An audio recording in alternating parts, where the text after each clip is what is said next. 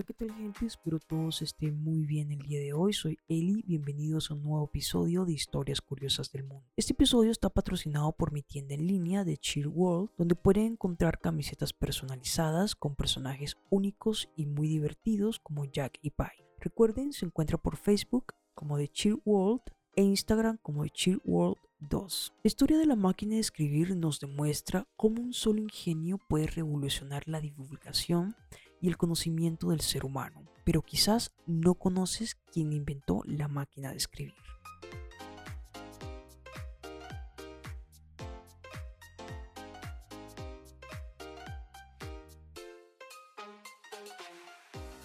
El origen de la máquina de escribir lo encontramos en el año 1714, cuando el británico Henry Mill presenta una patente inglesa que indica un método artificial de transcripción de letras o impresión de manera progresiva o separada. De tal modo, un escrito puede eh, reproducirse sobre un pergamino o un papel. Por desgracia, no queda rastro alguno de este artilugio excepto la patente de Henry Mill. Pocos años después, varios inventores proponen procedimientos primitivos de escritura mecánica, tales como Friedrich von, esto es entre 1753 y 1760, Graf von Neipert, 1762, Pingeron en 1780, Louis Jacquet hacia 1780 y Lermina en 1784. Sin embargo, los sistemas que desarrollan aún siguen ligados a la escritura manuscrita. Por ejemplo, Von Spier presenta un sistema de guía de la mano que permite mantener una buena alineación de la caligrafía. Y de hecho, las primeras máquinas de escribir dignas de este nombre datan de principios del siglo XIX y son la obra de los italianos Pellegrino Turri en 1808 y Pietro Coni en 1823, aunque tampoco queda de ella prácticamente ningún vestigio.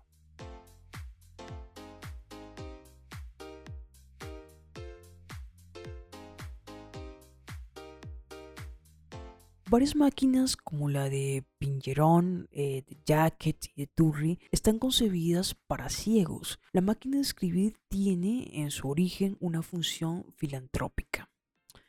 La invención de la máquina de escribir marca una fecha importante en la historia de las comunicaciones y de las relaciones sociales. En especial tiene por consecuencia dar a la mujer en el siglo XIX y XX un empleo en, sociedad aceptado y que le permite acceder al mundo de los negocios. La búsqueda de procedimientos mecánicos de escritura corresponde al estado de sociedades que requieren acelerar la comunicación frenadas por la actividad manuscrita de los copistas y dar un carácter a la vez más oficial y más impersonal a las directivas comerciales y políticas. Es el sello de sociedades en vías de burocratización, por lo tanto no es sorprendente que los primeros intentos daten del siglo XIX en el que emergen los estados burocráticos de tipo moderno. Y es que de hecho la máquina de escribir no fue necesidad sentida ni lo largo del siglo XVIII ni siquiera a principios del siglo XIX. Em, se pensaba en ella como sustituto de la pluma. La pericia de los amanuenses capaces de escribir con hermosa letra y rapidez casi taquigráfica la hacía necesaria.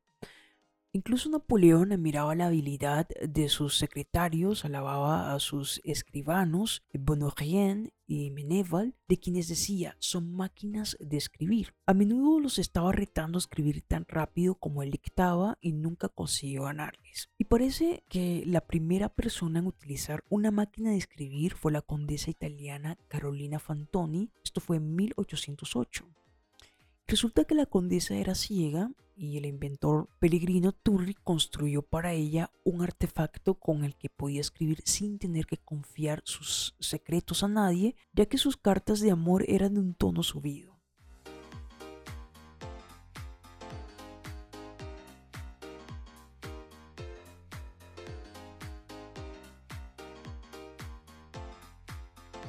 Poco después, el barón Carl von Drais, eh, que había también inventado un tipo de bicicleta que llevaba su nombre, inventó lo que él llamó el piano de escritura rápida. Y esto eran cuatro palancas que escribían 16 letras suprimiendo las que él creía redundantes unificando sonidos. Otra máquina de escribir fue patentada por el norteamericano William Austin Burt.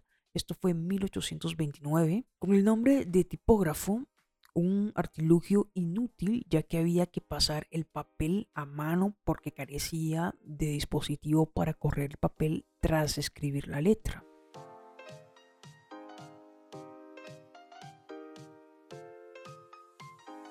Poco después, en el año de 1833, el francés Marcella Xavier Roguin creó un artilugio que llamó Machine Cryptographique o pluma criptográfica, del que decía escribe tan rápido como una persona con su pluma. Y esta estaba dotada de 66 palancas articuladas dispuestas de manera circular que eh, percuten sobre una hoja de papel.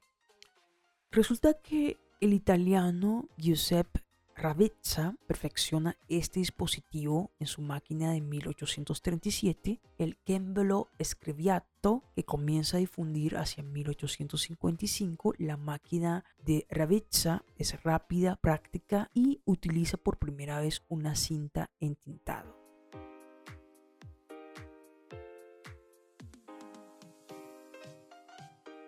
Ya en 1838 a 1870, numerosas innovaciones suceden, tales como la alimentación de hojas mediante un rodillo o el sistema de escape para permitir el espaciamiento entre las letras.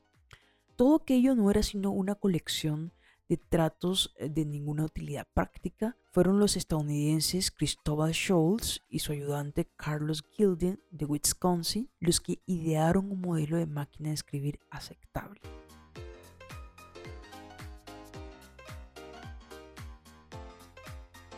Este artilugio se le ocurrió a Gilden por casualidad. Al principio buscaban un modo mecánico de numerar las páginas de libros, una paginadora y cuando lograron Gilden pensó que por qué no escribir también letras y así nació el primer modelo. La máquina de Schultz era un armatoste de madera al que llamaron el piano literario.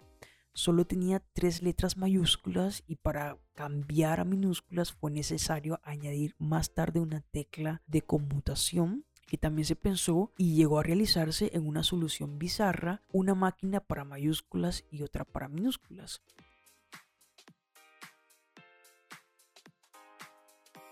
Pero cuando el artefacto fue presentado a la exposición del primer centenario de la independencia de Estados Unidos en 1876, no llamó la atención, pasó inadvertida porque tuvo la desgracia de tener al lado otro invento notable, el teléfono de Graham Bell.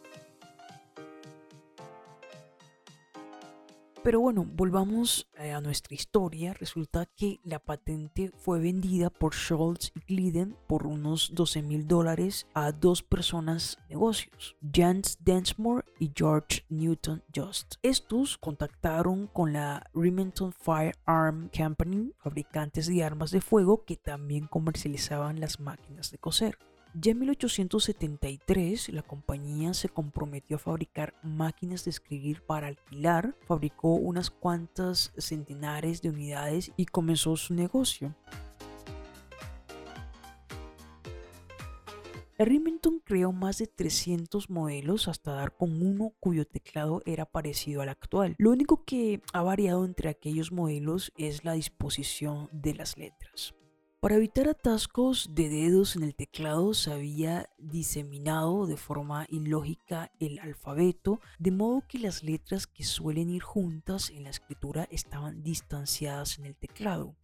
Aunque Schultz se desentendió de sus inventos, se sentía tan contento que escribió en una de sus últimas cartas. Es sin duda una bendición para la humanidad, en especial para las mujeres. Me alegro de haber tenido parte de en ello, hice algo mejor de lo que pensaba y el mundo se beneficia.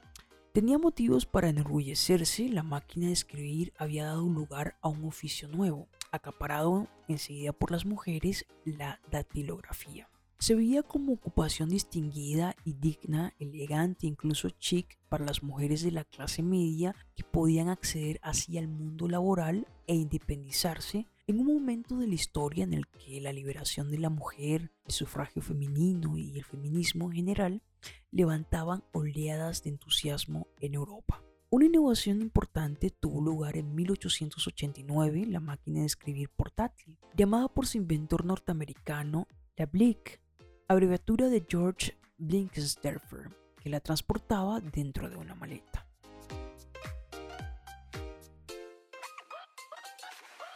La Shock Gadget es la primera máquina de escribir en ser comercializada a gran escala bajo el nombre de Rainton Model 1 y abre el camino al auge de la datilografía moderna. Durante un siglo la máquina de escribir conoce varias transformaciones que mejoran tanto la calidad del trabajo como la manualidad y finalmente su modo de utilización con la máquina IBM con Margarita en 1961 que permite cambiar de caracteres. Sin embargo, su reinado llega a su fin con la revolución informática y las procesadoras de texto.